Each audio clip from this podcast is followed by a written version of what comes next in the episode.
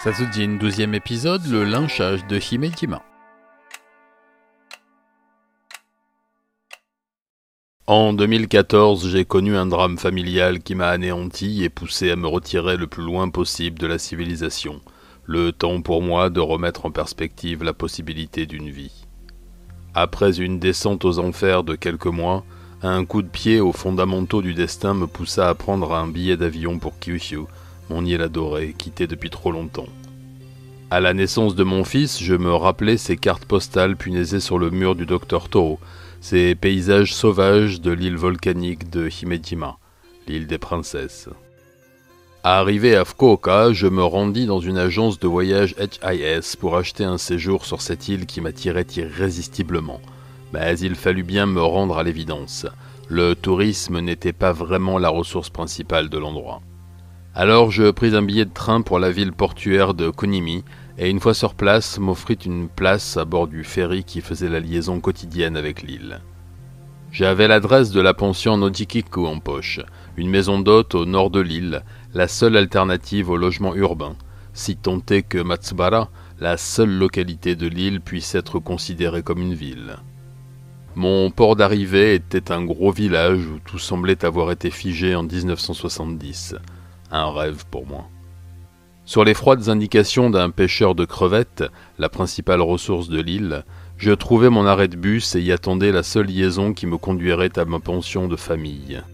L'attente et le trajet furent courts. Il faut dire que le tour de l'île en bus prend moins d'une heure et je découvris enfin la pension Nodikiko, petite maison en bois à la façade verte et aux fenêtres blanches. Les propriétaires m'accueillirent avec surprise mais courtoisie, visiblement pas préparé à l'arrivée d'un étranger aussi étrange. La pension, coquette et idéalement située, était à cinq minutes à pied d'un onsen, celui de Hiyoshimizu, judicieusement placé sur une source volcanique soufrée qui avait eu le bon goût de jaillir face à la mer, me laissant tout loisir de contempler les flots lorsque je trempais dans mon bassin d'eau frémissante à 30 degrés. En arrivant dans ce modeste établissement de bain pour la première fois, j'avais remarqué que l'activité n'était pas des plus folles et put facilement arriver à un arrangement avec le maître des lieux, un vieil homme rincé et aussi imbibé que ses serviettes passées 15 heures. Depuis 20 ans que je trempe mes couanes dans les eaux chaudes des volcans, je sais que leur accès m'est interdit durant les heures ouvrables, eu égard à un édit impérial jamais abrogé et qui tient éloigné les tatoués des eaux thermales. J'ai donc l'habitude de négocier les soirées et y passe des heures magiques. Ce fut le cas avec ce brave homme. Mon deuxième jour sur l'île de Himejima fut assez calme, presque ennuyeux, mais c'était tout à fait ce que j'y étais venu chercher. Je marchais sur les côtes, observant les crevettiers à la manœuvre, me réchauffant en buvant des cafés noirs en canette et en fumant des cigarettes. Puis je rentrais à la pension où un repas de poissons et de crustacés me remit sur pied. Je bus un excellent shochu, mais je ne pus le partager avec personne, les hôtes n'étant pas très pressés de me faire la conversation. Alors, désireux que j'étais de converser, je pris ma bouteille et mon yukata et marchai au clair de lune en direction des vapeurs nocturnes de Hiyoshimizu. L'homme était affalé sur son comptoir, l'alcool de patate douce avait eu raison de lui. Je passai une petite heure dans l'eau à regarder les lumières des bateaux et à boire, puis, Ma bouteille vide et ma peau fripée, je sortis du bain, me rhabilla et tenta d'engager la conversation. Réveillé par mes pas, l'homme me salua et m'offrit une cigarette, une Golden Bat, âcre et puissante. Je lui demandai, en m'excusant, s'il pouvait jeter ma bouteille vide. Bien sûr, il la prit en souriant et, le doigt en l'air, me demanda d'attendre un instant. Il disparut derrière le comptoir et ne tarda pas à réapparaître avec une daibin, ces grosses bouteilles de shochu ou de nihonshu. L'air heureux d'avoir un compagnon de boisson et de veillée, il me servit un verre de ce qui s'avéra être un soba un alcool de sarrasin, de ce que l'on apprécie toute la nuit et que l'on regrette le lendemain. Nous parlâmes de choses et d'autres, il avait mille questions sur ma vie, j'en avais dix fois plus sur la sienne, et encore plus sur son île. Les 2000 habitants de l'île avaient l'air si tranquilles, occupés à leurs tâches respectives et à peine dérangés par les quelques touristes qui avaient su trouver l'endroit sur une carte. Mais au fur et à mesure que la bouteille se vidait, la conversation, elle, s'étoffait et le vieil homme, devant mon insistance à connaître l'histoire des lieux, et après m'avoir servi toutes les légendes locales, se gratta le crâne et m'avoua qu'il y avait bien eu un événement particulier sur l'île lorsqu'il était enfant. L'air qu'il prit à cet instant avait éveillé ma curiosité, et lui servant à boire, je lui promis de garder cette histoire pour moi s'il consentait à me la raconter. Mais que vaut une parole d'ivrogne? Voici le récit de ce qui se passa à Himejima le 29 mars 1962. Dix-sept ans après la fin de la guerre, on pouvait dire que l'île de Himejima s'en sortait plutôt bien. Épargnés par les bombardements et l'occupation, les presque 3000 habitants de l'île vivaient fort bien des fermes d'élevage de crevettes et de sa pêche intensive en mer de Seto. Le village s'était organisé autour du négoce des fruits de mer et quelques commerces de première nécessité y avaient ouvert. Les saisons passaient et changeaient au rythme des festivals et des danses millénaires, et le temps semblait ne pas avoir de prise sur l'île aux princesses. Les gens d'ici étaient heureux et espéraient bien le rester, ne laissant que très peu de place aux intrusions du monde extérieur. C'est dans ce petit paradis hermétique au tracas que les frères Kawano avaient grandi. Fils de négociants en crevettes, Ichiro et son petit frère Wataru avaient poussé dans le calme rassurant de l'île et fréquenté l'école du village, partageant leurs jeux avec les enfants de pêcheurs insulaires et se destinant à reprendre le commerce de papa. Une fois par mois, ils suivaient leur père à Beppu, la grande ville la plus proche, et pour ce faire quitter leur île le temps d'une journée. C'est à cette époque qu'ils découvrirent les vitrines colorées des magasins, les devantures des cinémas, les belles voitures dans les rues et les friandises que leur père leur achetait à chaque sortie.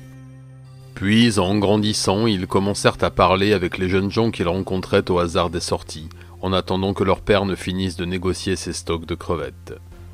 Dans ce Japon provincial et reculé des années 50, le miracle économique faisait également éclore les nouvelles fortunes et, là aussi, les gangs se taillaient la part belle.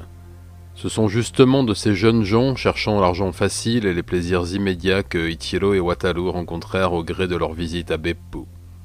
Eux, les fils d'ouvriers, habitués à vivre chichement, sans jamais manquer de rien mais sans artifice, étaient fascinés par ces jeunes garçons en chemise blanche qui fumaient des cigarettes américaines et mangeaient au restaurant.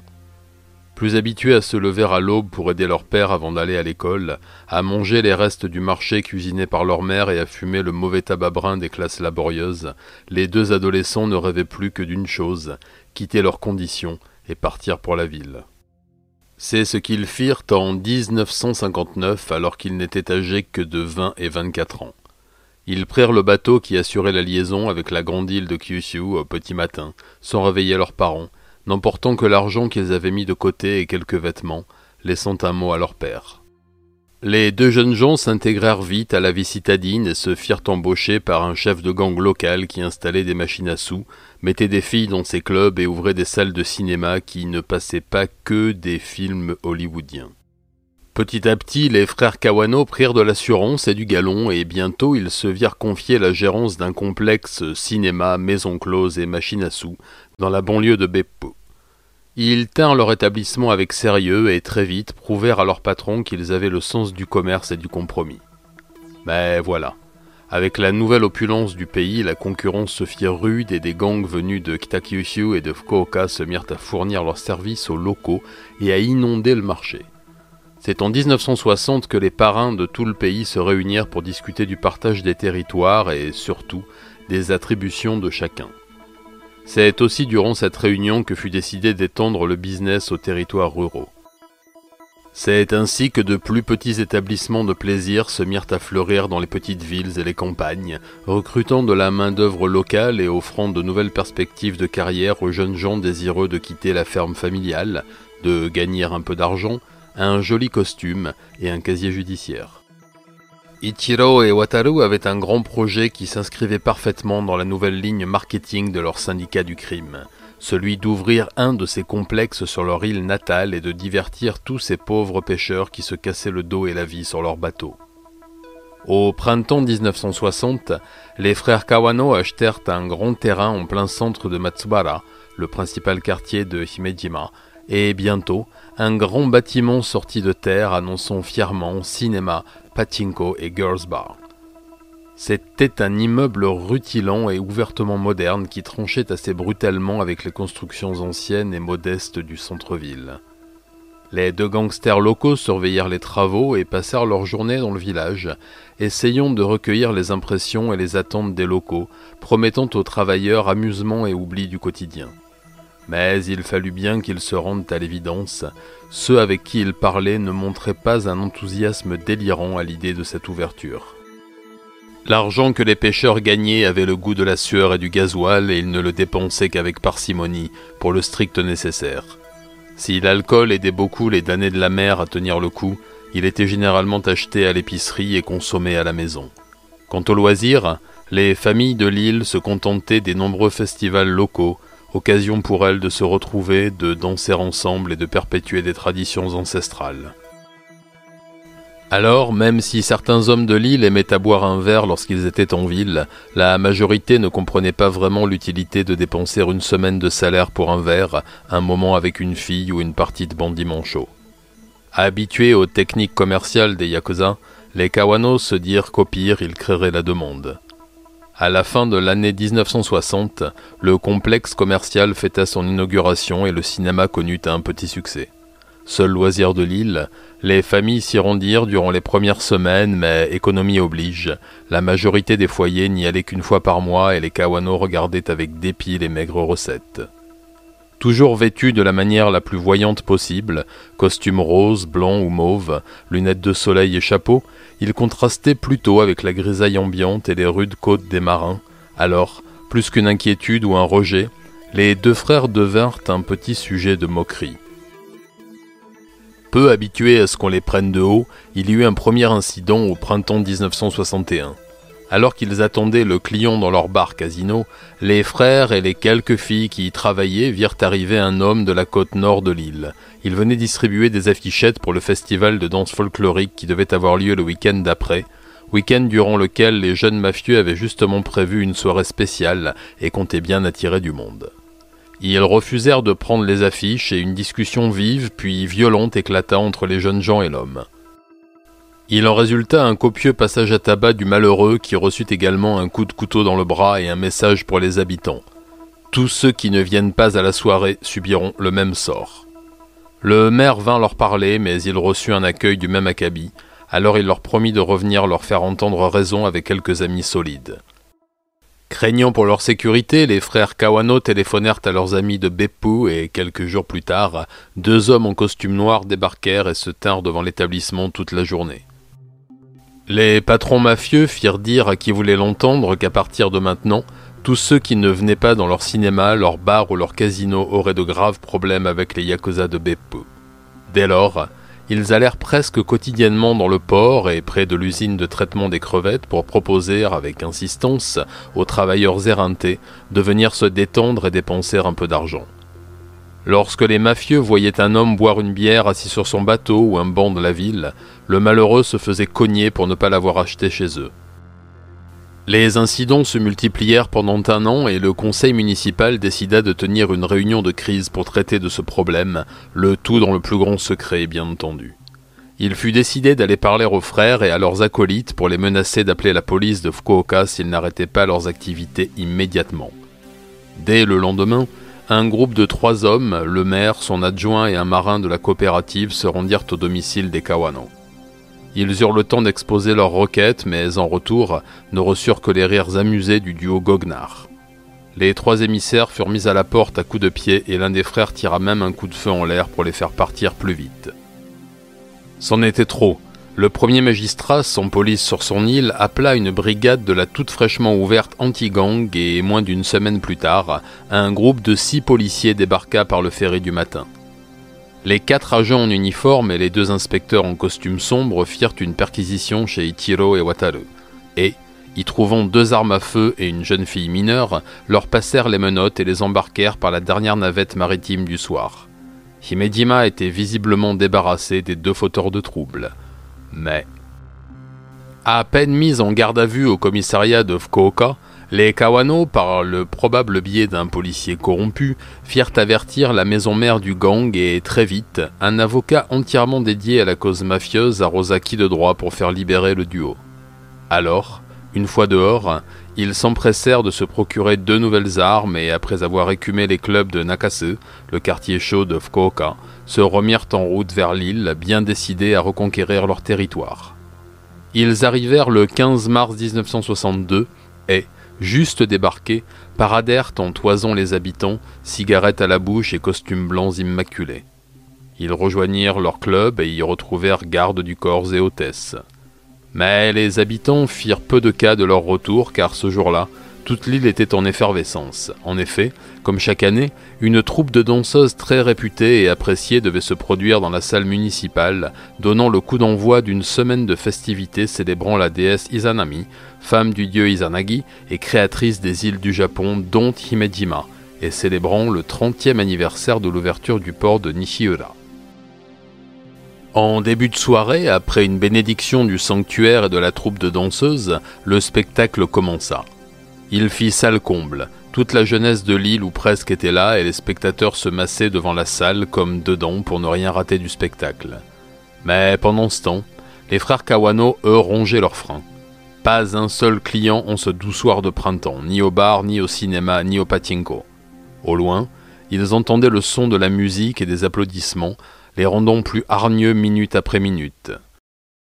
Après avoir bu leur mauvais whisky de club à gogo, ils furent pris d'un accès de rage et enfilant leur veste, ils attrapèrent qui un chinaï, qui une batte de baseball et traversèrent le village comme des furies en direction du spectacle. Arrivés sur place, ils renversèrent la table de la billetterie en hurlant, coupant court à la représentation, ils frappèrent les dossiers des chaises et des murs en beuglant des insultes à la cantonade. Terrifiés, Beaucoup s'enfuyaient en criant. Alors, faisant tourbillonner leurs armes au hasard, ils frappèrent à l'aveuglette et blessèrent gravement neuf jeunes gens de l'île dont certains souffrirent de fractures multiples aux bras et à la tête. Calmés, ils prirent de l'argent dans la caisse tombée au sol et rentrèrent chez eux pour finir de se saouler. Le village, sous le choc, commençait à sentir monter un sentiment de révolte, alors dès le lendemain matin, une cinquantaine de personnes dont les parents des victimes de la veille se réunirent dans la clandestinité, et sans en parler au maire, qu'il tenait pour incapable de faire respecter l'ordre sur son territoire. Après que beaucoup de crises et de menaces de représailles se soient fait entendre, il fut décidé à l'unanimité de capturer les frères Kawano à leur domicile et de les embarquer promptement direction police. Le capitaine des pompiers maritimes volontaires, un grand gaillard, pêcheur mais aussi père d'une jeune fille blessée la veille, prit la tête du groupe et choisit une dizaine de gaillards de son entourage pour l'assister dans cette espèce de commando improbable. Mais alors qu'il prenait le chemin du domicile des Kawano, les rangs se grossirent et une foule les suivit, certains bâtons, gaffes ou râteaux à la main. Ichiro et Wataru furent tirés du sommeil vers 10h30 par de violents coups dans la porte et ils descendirent, en caleçon et tricot de peau, pour ouvrir à leurs visiteurs du matin. Le chef des villageois en colère leur signifia leur détermination à les faire traduire en justice pour ce qu'ils avaient fait la veille et leur demanda gentiment de les suivre. D'après les récits, le rire moqueur et les insultes qui répondirent à cette sollicitation ne furent pas très bien accueillis. Les quelques costauds en charge de son arrestation tentèrent de les maîtriser fermement mais calmement, mais très vite, un premier coup de poing venu de la foule s'abattit sur le visage de Ichiro, puis, dans la foulée, un coup de bâton fondit l'air et abîma le sourire de Wataru. En une fraction de seconde, la foule en colère fit pleuvoir un déluge de coups de pied, de bâtons, de gages de bateaux et de tout ce qui pouvait faire mal et exorciser leur haine contre les deux gangsters. Le pompier et des amis réussirent à canaliser la petite foule et attrapèrent les deux frères, en sang et sans connaissance. Ils les portèrent jusqu'au petit sanctuaire près de la mer et les posèrent dans l'herbe. Puis, pour faire sortir leur colère de parents dont des enfants avaient été battus, quelques papas robustes leur collèrent leur poing dans la figure.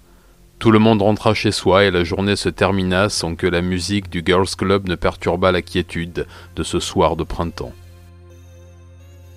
Le lendemain matin, un pêcheur qui se rendait à son bateau trouva les deux corps sans vie et alerta le maire qui appela immédiatement la police. Arrivés sur les lieux, les enquêteurs de Fukuoka et de Kitakyushu, peu habitués à intervenir sur Himejima, envoyèrent les corps à l'hôpital le plus proche pour une autopsie et commencèrent les interrogatoires. Mais ils n'eurent pas à creuser très longtemps. Les pères de famille qui avaient mené le funeste cortège se rendirent immédiatement et expliquèrent en détail les faits de la veille, se tenant pour seuls responsables de ces deux morts. Ils dirent ne pas avoir voulu leur trépas, mais juste avoir voulu leur donner une leçon pour qu'ils quittent l'île, mais le pire étant arrivé, ils se tinrent prêts à affronter leurs responsabilités. Mais suite à l'autopsie qui releva des centaines de fractures causées par différents objets sur les dépouilles des Kawano, ils lancèrent une nouvelle enquête et finirent par identifier tous ceux qui avaient participé au lynchage. 39 insulaires furent mis en examen pour violence en réunion ayant entraîné la mort, mais après des semaines d'auditions et de recoupements, seuls 15 se retrouvèrent sur le banc des accusés. Le procès se déroula au tribunal du district d'Oita, en mai 1963 et vit passer à la barre la quasi-totalité de l'île. Tous les témoins furent unanimes pour décrire les frères Kawano comme les pires des crapules et raconter les violences subies par les habitants. Personne ne témoignait en leur faveur, même pas leurs parents. Le marin-pompier à la tête du cortège prit toutes les responsabilités de cette tragique affaire sur ses épaules et les pères de famille qui l'avaient aidé tentèrent de réduire sa peine en s'incriminant aussi, tout en minimisant le rôle des mères et des sœurs qui avaient pris part au lynchage. Le juge fut très clément et ne prononça que des peines très légères. Le meneur écopa de deux ans de prison et treize hommes reconnus coupables de coups et blessures volontaires reçurent des peines de sursis. Cette histoire fit peu de bruit dans la presse nationale et sur place, tout le monde s'empressa d'oublier cette tragique histoire. L'établissement des Kawano tomba à l'abandon et, presque en ruine, fut détruit au début des années 70 pour y construire un hôtel à touristes. Ce lynchage, mon compagnon de boisson me l'a raconté avec ses mots de témoin indirect et ses souvenirs de petit garçon, un peu embrumé par l'alcool de riz et le tabac brun. Alors, je l'ai écrit sur un carnet sans y prêter beaucoup de crédit, mais en ayant passé un moment intense et distrayant. C'est de retour à Tokyo que je me suis mis en quête de sources pour cette affaire et suis tombé sur un trou noir. Aucun article, aucune actualité filmée, aucune trace dans les archives déclassifiées de la police, alors oui, je commençais à penser à une légende urbaine, enfin insulaire en l'occurrence, ou à un accident mineur monté en épingle par la tradition orale. Je n'aurais jamais écrit sur cette histoire si je n'avais pas acheté, en 2016, cet ouvrage merveilleux qui est l'encyclopédie du crime de l'ère Meiji à nos jours, de Isakawa Kenji, et qui liste toutes les affaires criminelles locales du milieu du 19e siècle à 2005. Pour l'année 1962, j'y trouvais bien le lynchage des frères Kawano sur l'île de Himejima, raconté en quelques lignes et qui correspondait parfaitement avec le récit de mon vieil ami d'un soir. En lisant les rares archives disponibles au Centre national de l'audiovisuel de Yokohama, j'ai pu apprendre qu'un téléfilm produit par TBS et sorti en 1964 semblait s'être inspiré de cette histoire. Depuis, je n'ai pu trouver que deux ouvrages qui mentionnent ce crime, en faisant l'un des plus oubliés de l'histoire du Japon. J'espère que ce podcast vous aura plu et appris quelque chose sur ce pays qui, quoi qu'il en soit, reste le mien. À très bientôt pour de nouvelles affaires. Matane